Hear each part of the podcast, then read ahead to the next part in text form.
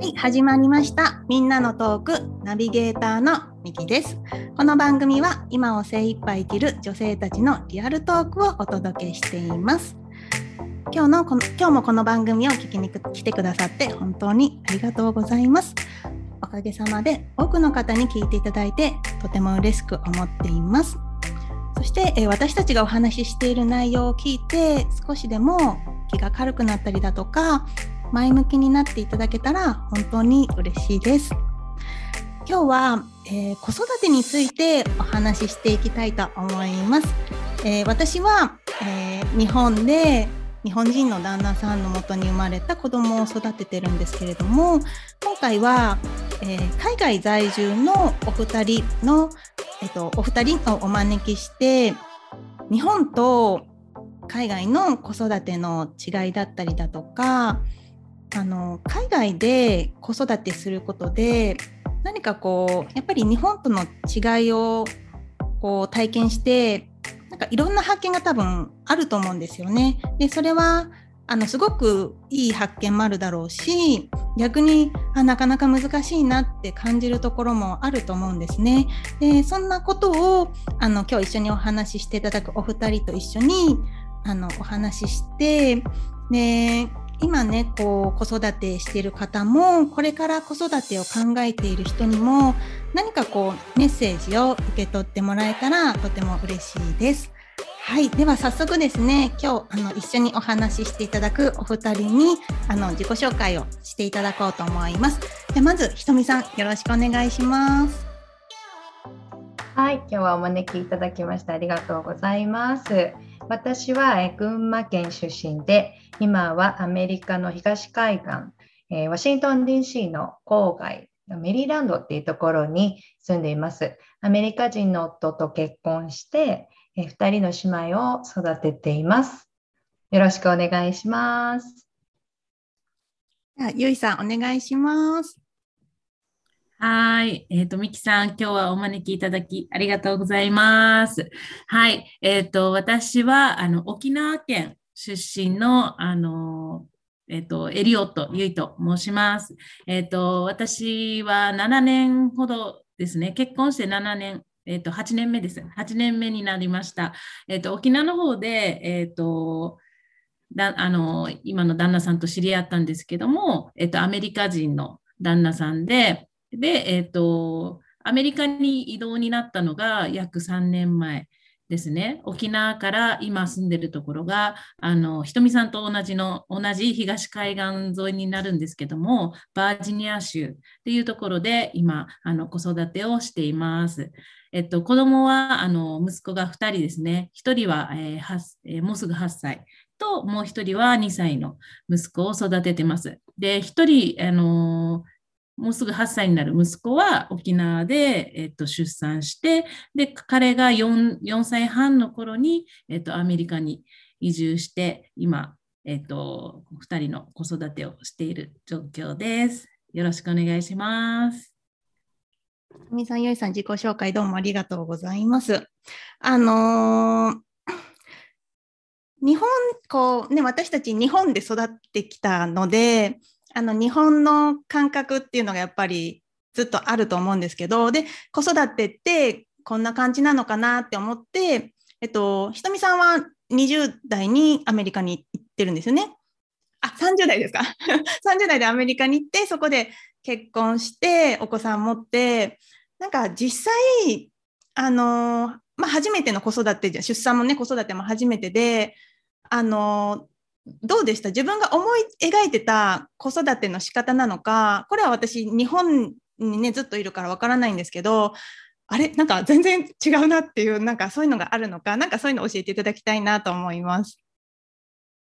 はい。私はですね、そうですね、30歳からアメリカに来て、主人と出会って、で、1年後に、子供を授かりました。で、まあ、ずっと欲しかった。子供は小さい時から好きで、ほぼさんになりたかったっていう夢も小さい時にあったぐらい、子供は大好きで、でも自分のしたいことがあったので、アメリカに渡米をしたんですね。で、やっぱそういうのもあって、なかなか子供っていうのに、こう、まだ欲しいっていうのはなかった中、まあ、旦那さんと知り合ったことで、まあ、子供ができ、ですごく嬉しいかったんですよ。で、アメリカで子育てができるっていう嬉しい中だったんですけど、やっぱ産後の、これは多分日本人も世界中のお母さんたちがあの経験することだと思うんですけど、やっぱ産後のこう、打つまではいかないんですけど、どうしたらいいのかわからない、コントロールの効かない自分の精神状態にすごくこう、戸惑いがあって、今まで自分がしてきた、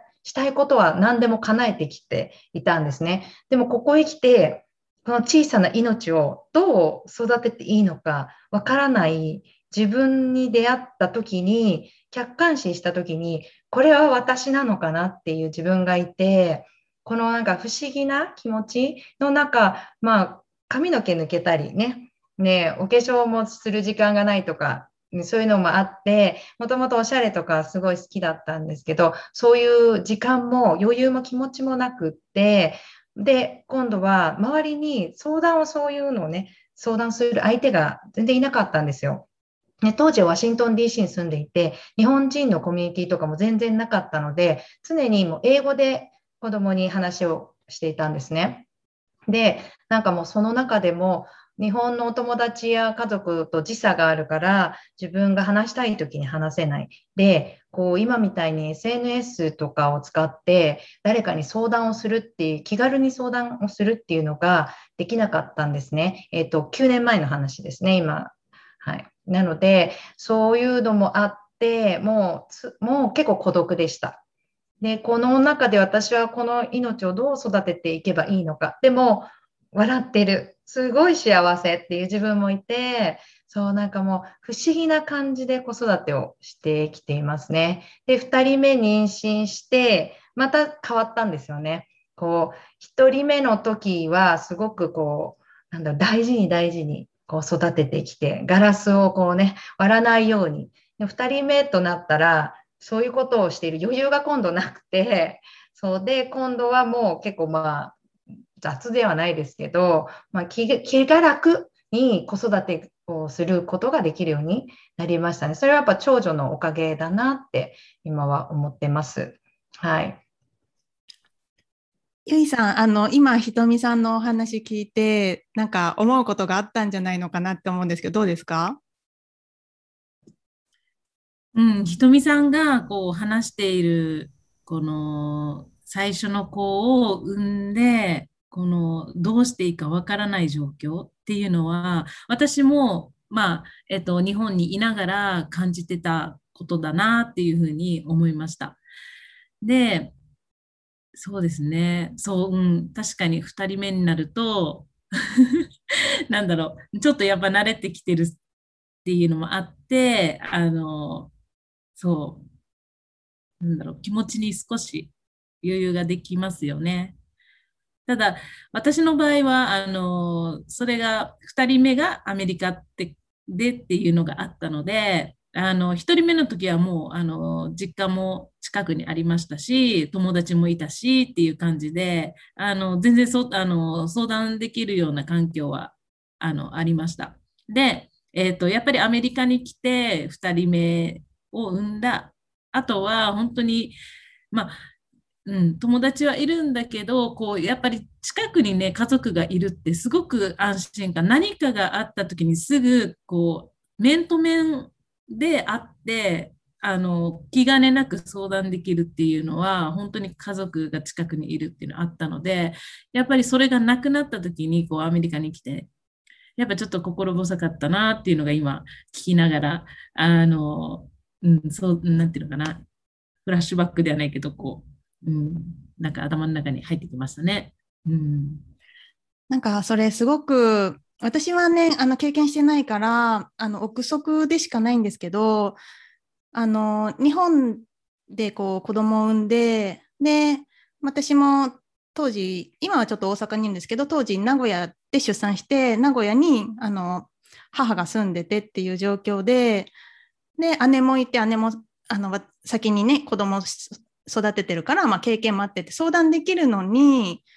なのになんかすごく子育てに孤独を感じたんですよね。で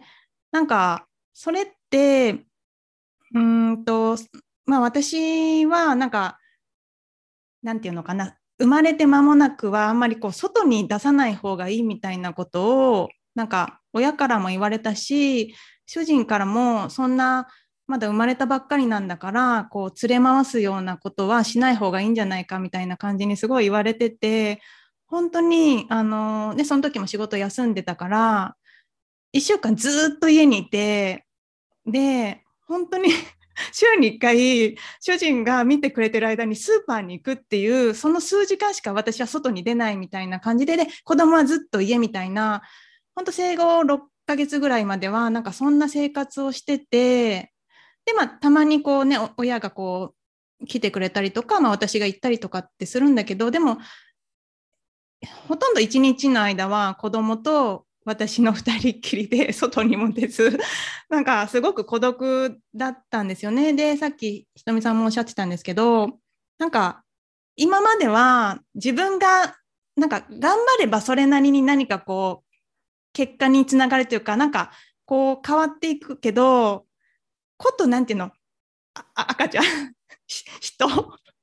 しかも言葉も通じないね。っていう。なんかな何を感じて泣いてるんだろうか。よくわかんない。コミュニケーションも取れない。なんか生き物を相手に。ななんかよくわからない。しかもなんか孤独だしみたいな。そんなことをして結構私もなんかつら辛かったっていう気持ちがああるんです。こう日本にいるのに。それが本当に海外になってでまあねあのと現地のそのお友達がいたとしてもなんていうのわからないですけどとかねあの旦那さんのそのご家族とかがいたとしてもその日本人だからこうなんていうの言わなくても分かるななんていうのかな言葉にしてすごく難しいんだけど日本人ってあるじゃないですか。言わなくても分かるそういう感じとかっていう。なんかそういうのがない中一個一個やっぱりしかも言葉も日本語じゃないわけじゃないですか。英語でこのニュアンスを伝える。でこの自分の抱えてるこの不安さを英語で伝えるっていうところにもやっぱり多分ストレスも感じてただろうしでもちろん育児にもねどうすればいいんだっていうさっきまあうつに近いような状態とか、まあ、戸惑いとかね感じてるっていうその気持ちが多分あったんじゃないかなっていうのが私の中の憶測ではあるんですけどそのあたりってあのどう、まあ、乗り越えたのかそれとも乗り越えずにこう時間が経ってこう落ち着いてきたのか受け受け入れたのかなんかそのあたりって気持ちどう折り合いをつけたのかなっていうのすごく気になるんですけど どうですかひとみさん？そうですね。私の場合は今あの在米12年なんですけど当時10まだ数10年経てない時なので、まあ、そこまで自分の英語力もないで文化の違いもある中子育てっていうなんかもうなんかすごいシャワーを浴びていてでホルモンバランスでもう全然精神状態が安定していない。私爆発しました。もうこれは私だけがやることではない。夫婦でこう育てていくものだから私、まあ、怒る時その時当時私日本語で思いっきり怒ってました。でそのそれで私が怒った時にあ本当に瞳が辛いんだなってそこで察知してくれてそこでやっと気づいて、まあ、当時彼も若い時だったので仕事バリバリやってる時期だったのでやっぱりそこまでこう家庭というか見れるけれど私までのサポートまではこう余裕がなかった時期なのでうん、そういった意味では私がこう日本語で切れたそこでやっと私に目が向くみたいなそういうなんか自然な流れができていてでやっぱ自分も言いたいことは伝えたかったので翻訳機使ったりとかして本当に伝えたいことは伝えてましたね。で自分の知ってる英語を駆使してこうなんだこうなんだっていうのを一生懸命伝えて、まあ、結構私は泣きながらあの結構説得というかあのお話をしたら今ではもう何も言わなくてもなんか日本人の夫婦じゃないですけどもう私がもうの目とか見て分かるぐらいになってきているのでこれもあの国が違い言葉が違っても夫婦になるとそういうものってあるんだなっていうのがここ最近の気づきではありますね。うんひとみさんの投稿でなんかご主人がなんか料理かなんかして なんか投稿ねして結構積極的に参加されてますよね。うん、家事はね、あの、最初の頃に、それこそ赤ちゃんがちっちゃいうちに、私ができないから、お願いねっていうので、すごい褒めたんですよ、やってくれた時に。もうもちろん、洗濯物はぐちゃぐちゃですよ。で、食器も、こう、食洗機に入れてくれるんですけど、こう、未だにね、こう、ガチャガチャに入れてるんですよ。でも、やってくれたことに感謝をしようって思って、まあ、最初はそこ結構あったんですよ。いろいろね、私は文句を言ってたんですよ。ちょっと完璧にしたかった自分がいたから、そう、でもこれはこうしてほしいで、そそれなら僕はやりたくないっていうのを言われて、あ、これじゃいけないんだなって気づいて、そこからは思いっきり褒めるようにしたら、まあ、やっぱ男の子じゃないですか。ね、年を取っても、すごい喜ぶんですよ。ね、それからは私はもう、本当にありがとうっていうのを、愛情表現をしていったら、もう今では私が言わなくてもやってくれるんです。今日もやってくれました。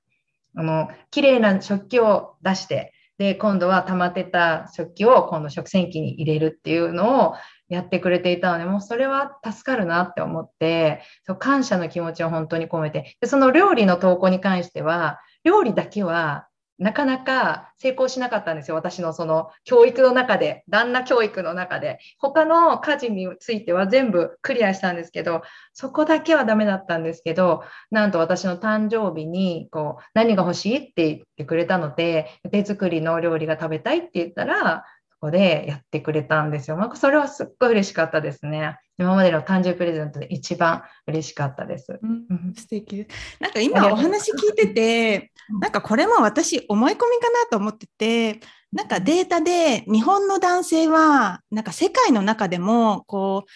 家事とかに参加する時間がそその世界のそういうデータを調べてもすごく低いからなんか裏返せばあじゃあなんか他の国の男性はものすごく積極的にもうなんか言わずともやってくれるものなのかなって今 思ってたんだけどでもなんか話聞いてるとあ違うなと思ってうん、なんか別に違う違うななんか日本の男性と変わらないなと思って変わんないですよ。ねそうそう、本当に。ねえ、ゆいさん、変わんない。ゆいさんどうですか？もう面白い。本当にその通りで、やらないですよ、言わないと。言わないとやらない。だけど、多分ね、国際結婚の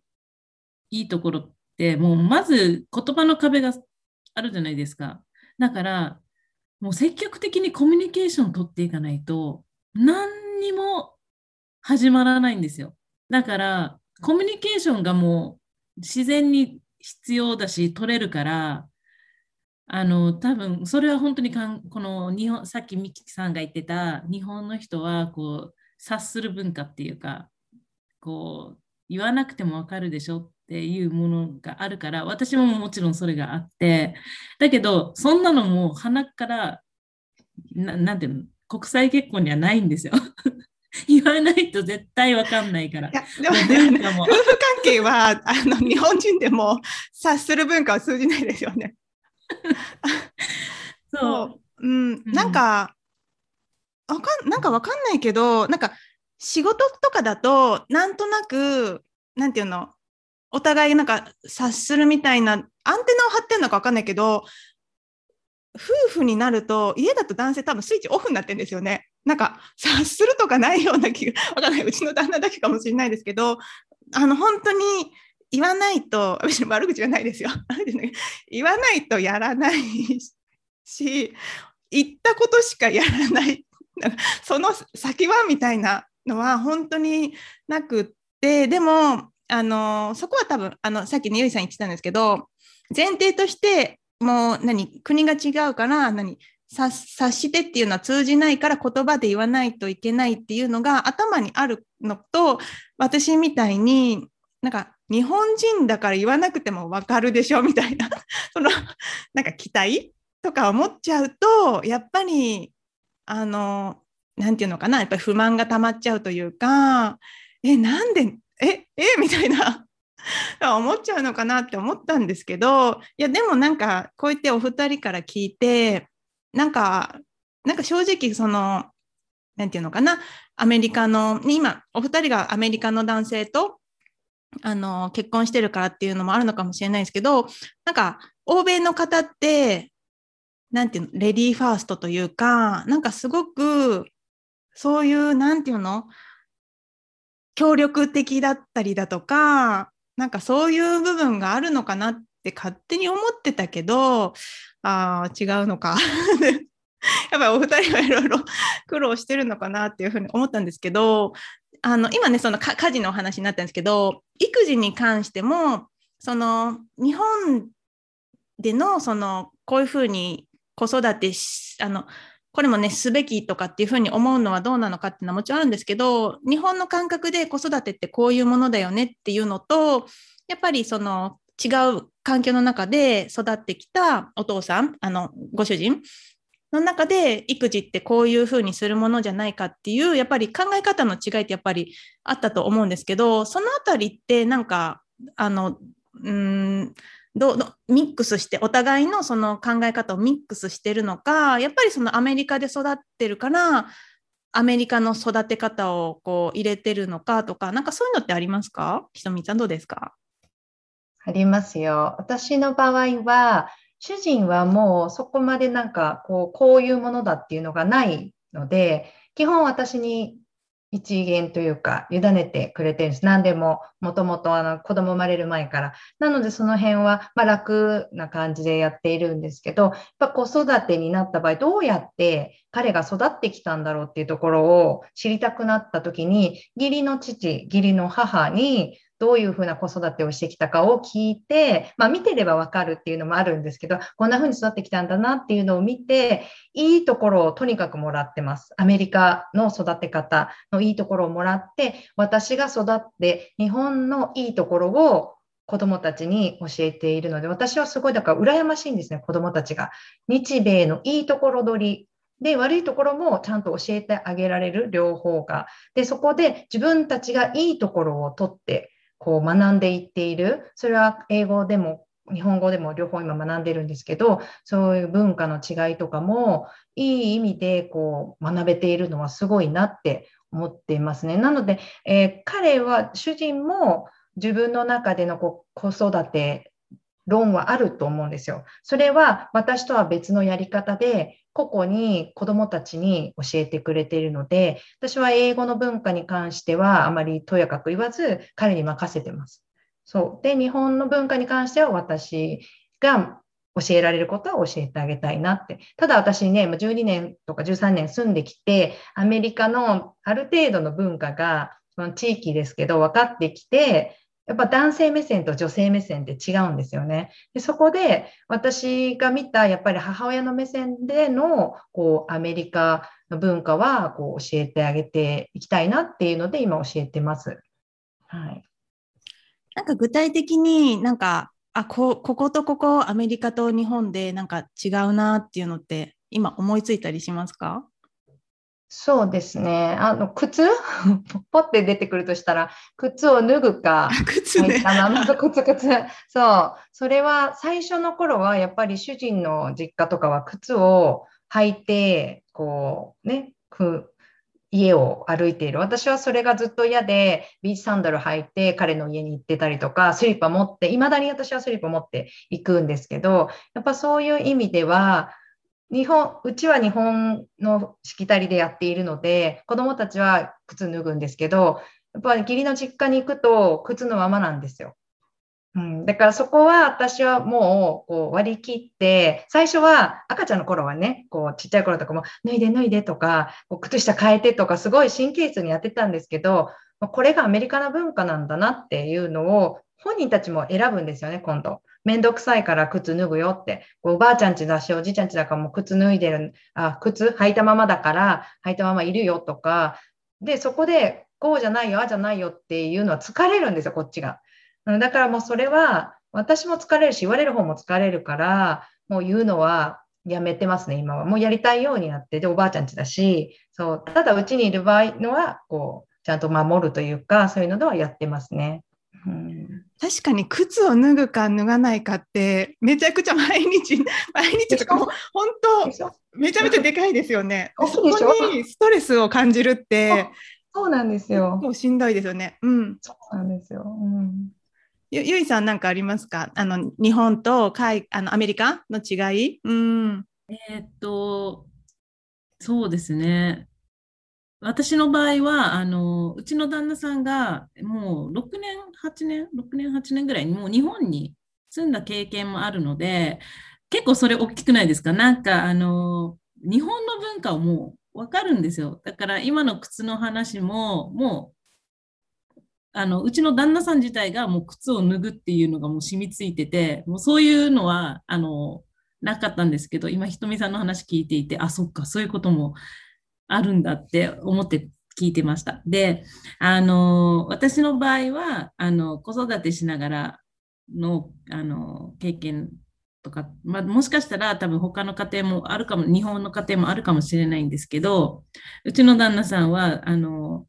私というよりはどっちかというとこうあのアメリカの方法っていうこの子育ての方法っていうのが頭の中にあるから最初に聞くのは親にお母さんにあのやり方を聞くんですよね。で私は私でまたうちのお母さんに聞くじゃないですか。で全然違うんですよやり方が。うん、特にこうミルクとかこう最初の生まれた時にミルクとか食事のあげ方最初のあげ方とか全然違ってて、だけど自分はまた自分のやり方でやりたいし、相手ああのうちの旦那さんは旦那さんのやり方でやりたいしっていうのがあってたんですよね。なんですけど、いやなんかそうしていたらもうぶつかるだけなんですよね。で、さっきの夫婦関係もそうなんですけど、私はあの、えーと食器を洗いたい派で食洗機を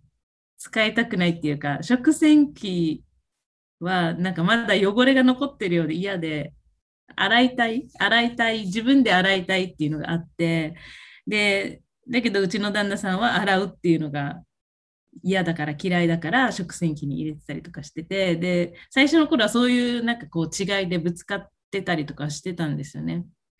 だけど、もうでも私今アメリカにいるからなと思ってもうこのやり方っていうのはもう弾ける部分は自分がもう弾こうと思ってもう食洗機も今ではもうあのどうぞ勝手にって。で私がやるときは自分で洗うしっていう感じでもう自由にそこはお互いのやりたいようにやっててで子供のこのミルクとか食べ物っていうのもあのお母さんの、このうちの旦那さんのお母さんのやり方で、ちょっと、1人目はね、日本のやり方でやったから、もう2人目は、じゃあままずはアメリカのやり方でやってみようと思って、ね、アメリカのやり方でちょっとやってみたりとかして、うん、なんだろう、やっぱでもコミュニケーション、やっぱりコミュニケーションでお互いに引くところは引いていく。うん。まあでも私もちょっと強い部分あるんですけど。そうなんか、うん、あの相手を尊重する部分は尊重してって感じで。もう全く違うから文化が。もう全然違うからそこであのぶつかっても本当しょうがなくて。うちは、うん、そうそんな感じで。あの、うん、もうアメリカにいるからアメリカの方法もやってでうちの旦那さんも私のやり方も尊重してくれるからそういうなんか、うん、お互いに尊重しないし合いながらやあの進めていくって感じですかね。うん、なんかさっきの話にまた戻っちゃうんですけどもちろんその国が違うそのお互いの、ね、夫婦の国国育ってきた国が違うことによってあのやっぱり考え方の違いってすごくあると思うんですけどでもやっぱりそれも日本の中ではやっぱりあるなと思って なんかね、あの特にゆいさんあの沖縄じゃないですか沖縄って日本の中でも結構あの文化的にすごく特徴的な部分があると思うんですよね。でそういうところと例えば、まあ、東京で比べたらいいのか分かんないけどまあまあひとみさん群馬って言ってたから関東圏。関東圏のごくごく一般的な感じのところだと多分すごいそこでも なんか文化の違いみたいなやつあるのかなと思ってで私も私あのずっとこう名古屋で育ってきて、まあ、大学は京都行ってましたけど、まあ、基本的にこう東海圏の育ちできてで旦那はあの関西で育ってきた感じだったからなんかもう言葉のなんていうの使い方もすごく関西弁って私にとってすっごくきついく聞こえるんですよ。そうだからなんかもうその言い方がすごい嫌とかって すごいあって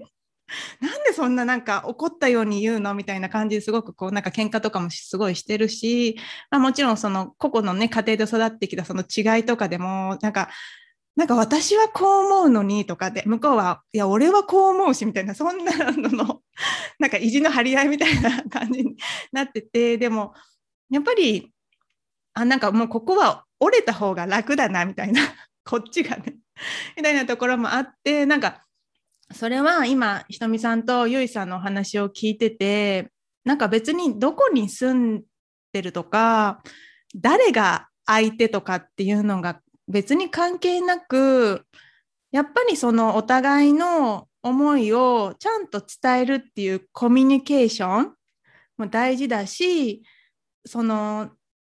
尊重してなんか別にそこまでこだわらなくてもいいんじゃないっていうとこは 別にお互いにあの折れる折れてあのお互いのそのいいところあそっちの方がいいよねって別にそうすればいいよねってなっていけばいいのかなっていうのをなんかこうやってお話ししながら、うん、なんかすごく感じちゃったんですよね。そうでもちろんその国が違えば、また全然私が経験したことない、もちろんその苦労っていうのはもちろんあるのかなっていうふうには思うんですけどね。うん、なんか、うん、なんかいろんな発見があって、でも、ああ、同じなんだな、世界共通なんだなっていうのも、うん、あって、そうですね。うん。で、なんか、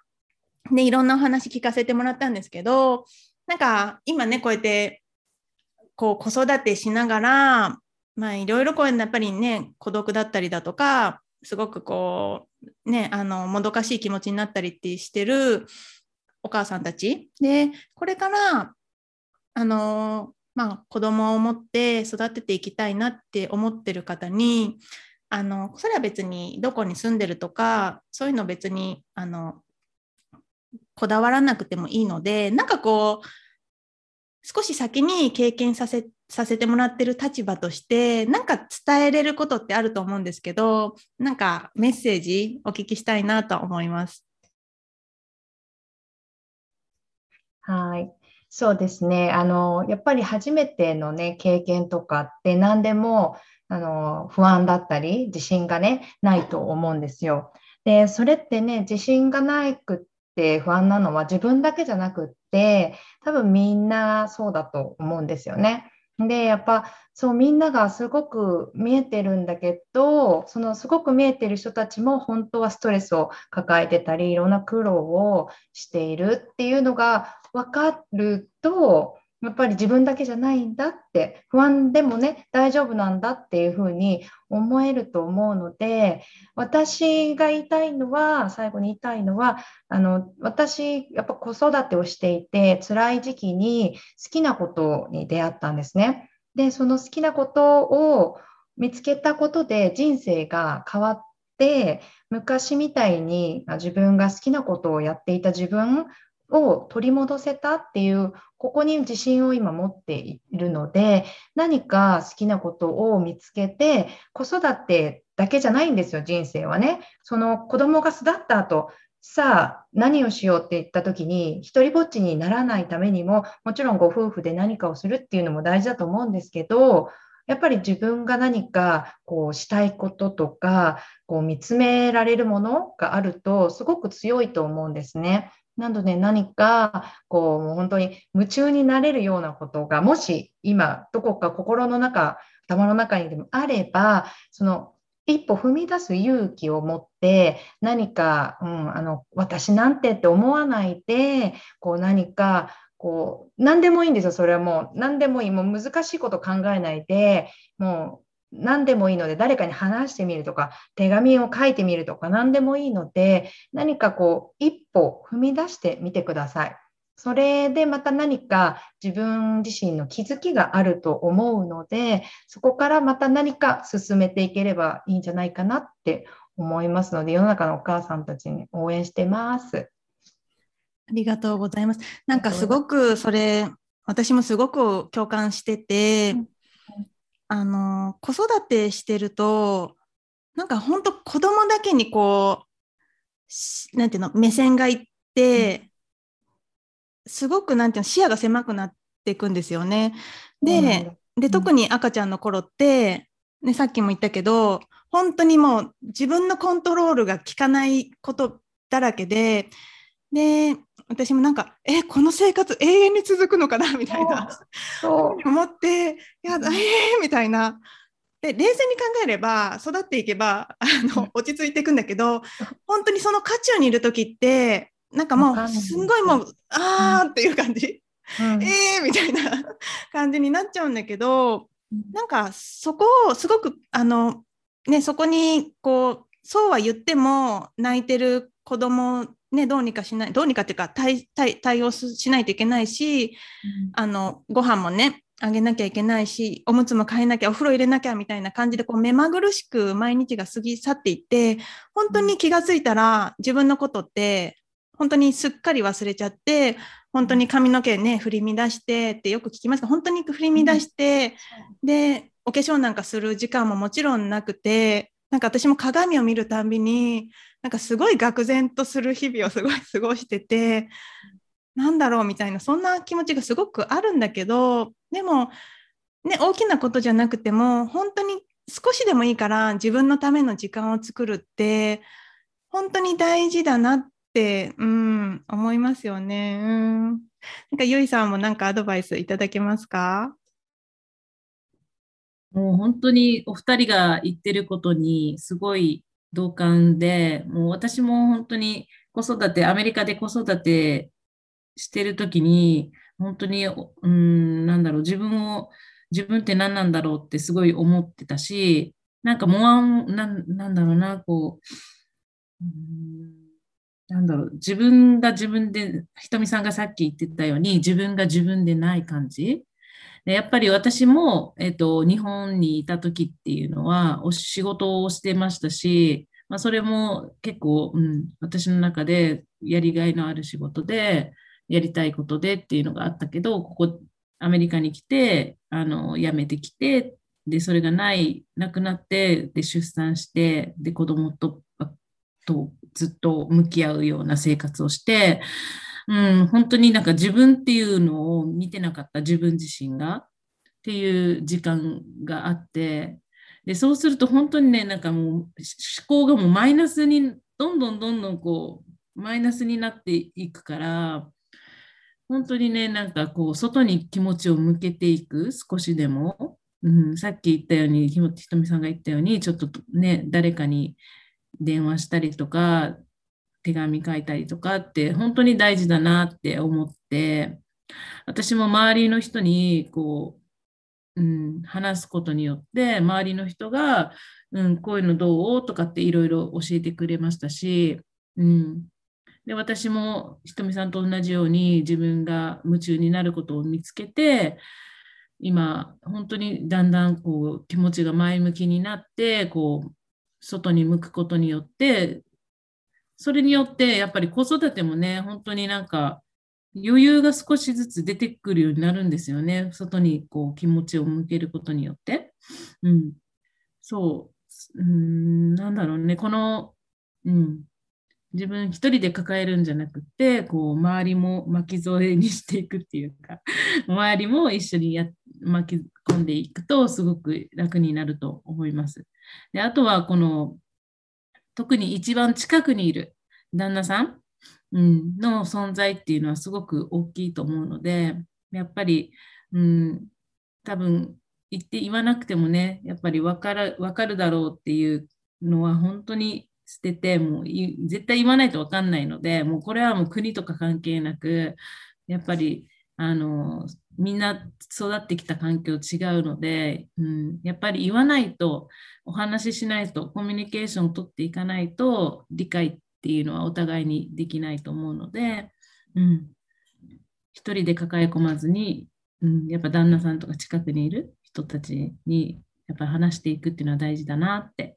思います。皆さん、はい、お互いあの頑張っていきましょう、子育て。ありがとうございます。なんかね、そうマイナスに考えていくっていうのもすごくわかるんですよね。で、なんかさっきね、あの、時差があって、なかなか何親と連話が取れないとかって、もちろんそういうね、あの、日本ではないところに住んでると、そういうところはあるんだけど、でもなんだろう、まあ、仮に直接電話ができなかったとしても、その今自分が心の中で抱えてる、そのなんかぐちゃぐちゃな気持ちをどうにか、なんていうの、言語化して出してみるっていうのも、なんかすごく大事だなって思うんですよね。で、それが、あのね、パートナー、ご主人にあの向けれるのであれば、ね、あの 喧嘩にならないように。あの、ねまあ、別に喧嘩になってもいいんですけどあの伝えるとかもしその現地で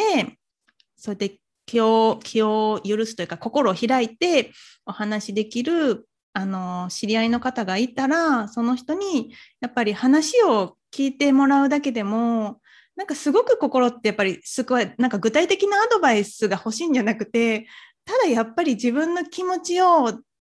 出すっていうのが、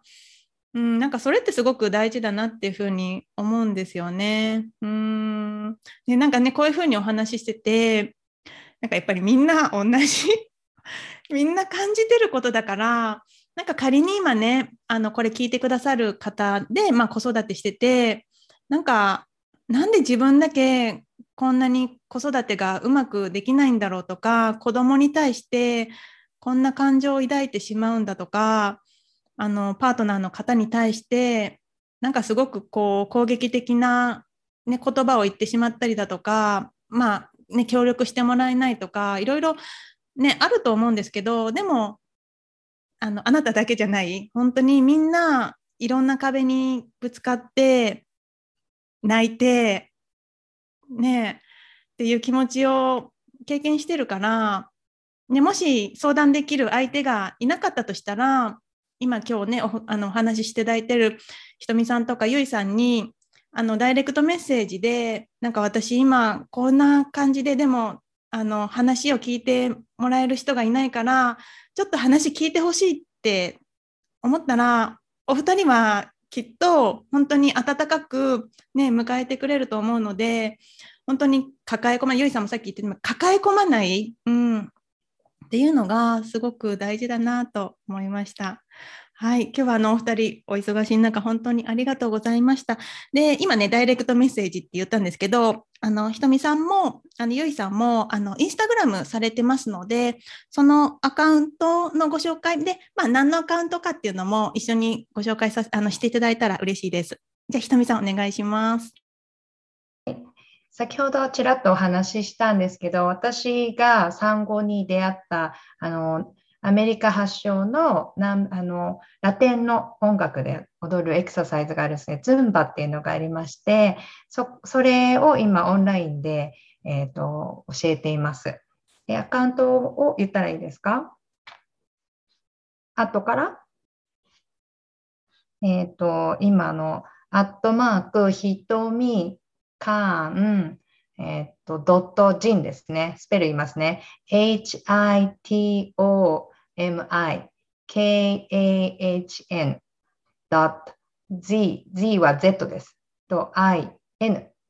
です。ズンバであのいろいろダンスとか発信しています。子育てのこととかはストーリーズの方に結構発信しているので、そちらも楽しみにしてください。よろしくお願いします。ありがとうございます。ひとみさん結構あのインスタでね、あの踊ってる子踊ってます。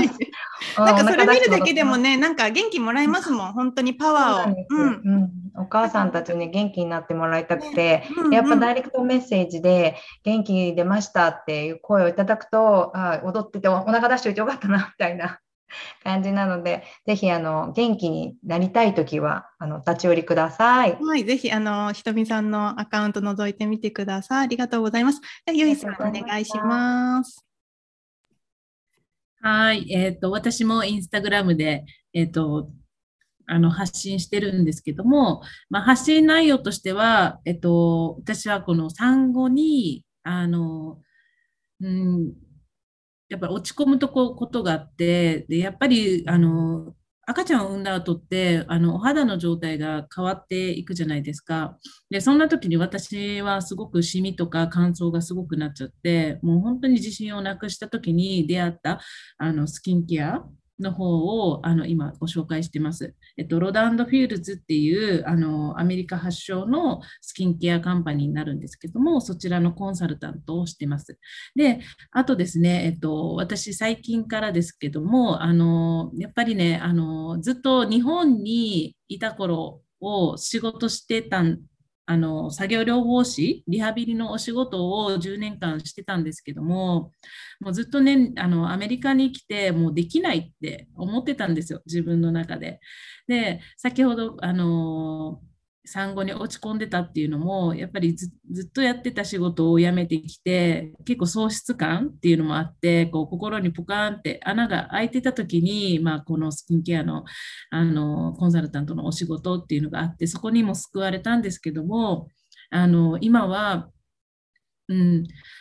アメリカにいてもね、やっぱり私がこう発信することによって、あの今までのこの経験とかを発信することによって、うん、今、介護をしている方とかをなんか元気づけられたり、あのアドバイスをあの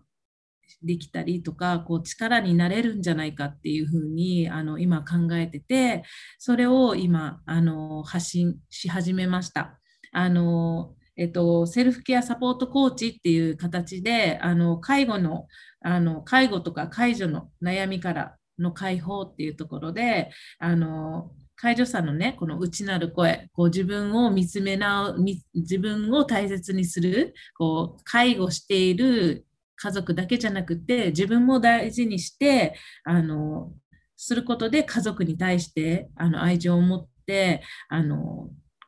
あの接することができるんじゃないかなってことで、この介護に関しての、えー、っと、なんだろうな、お役立ち情報とか考え方とか、そういうのを今から発信してはあ、今始めてます。あのぜひあの、もし介護している方とかがいらっしゃったら、あのこちらのアカウントに遊びに来て来て来てください。あとはあの子育ての悩みの方もあのもうもちろん来てください。私も今アメリカでこの2人の息子を育ててて、その息子のあの成長日記みたいな感じで、あのストーリーにもあの投稿にも上げてます。はい、ぜひ遊びに来てください。で、えっと、アカウントの方は、えっと、アットマークエリオットユイっていうアカウントなんですけども、スペルの方がえっ、ー、と、エリオットが ELLIOTT で、ユイですね。エリオットユイ。ユイは YUI のユイですね。はい。こちらのアカウントで発信してます。はい。よろしくお願いします。ありがとうございます。なんか、介護って、なんか、まだ私たちの親世代って、こう、介護までいかないかな、どうかなぐらいの年齢だと思うんですよね。でも多分あの10年とか20年とかしたらやっぱり自分の親たちもやっぱりこう体の自由が利かなくなったりだとかっていうところでやっぱりサポートが必要になってくるんじゃないのかっていうのは私思っててでも私は周りにその介護をしている人っていうのがあのいなくてだからすごく未知の世界なんですよね。で、もちろんその、えっ、ー、と、ケアする相手が、あの、今回の場合、育児でお話ししましたけど、子供なのか、その大人なのかっていうので、やっぱり対応の仕方とか、ぶつかる何かこう、あ、難しいなって思うことっていうのは多分違うんだろうなっていうのはわかるんだけど、でも同じようになんか孤独を感じたりとかっていうのは介護でねというのはあるのかなっていうのはすごくなんか感じてるんですよね。だからなんか今はあのまだそういう段階に来てないけれどもなんか前段階っていう言葉が合ってるのかわからないけれどもなんか予備知識としてあ介護ってこういうものなんだのかなとかなんかそういうことをなんかゆいさんのねアカウントを見て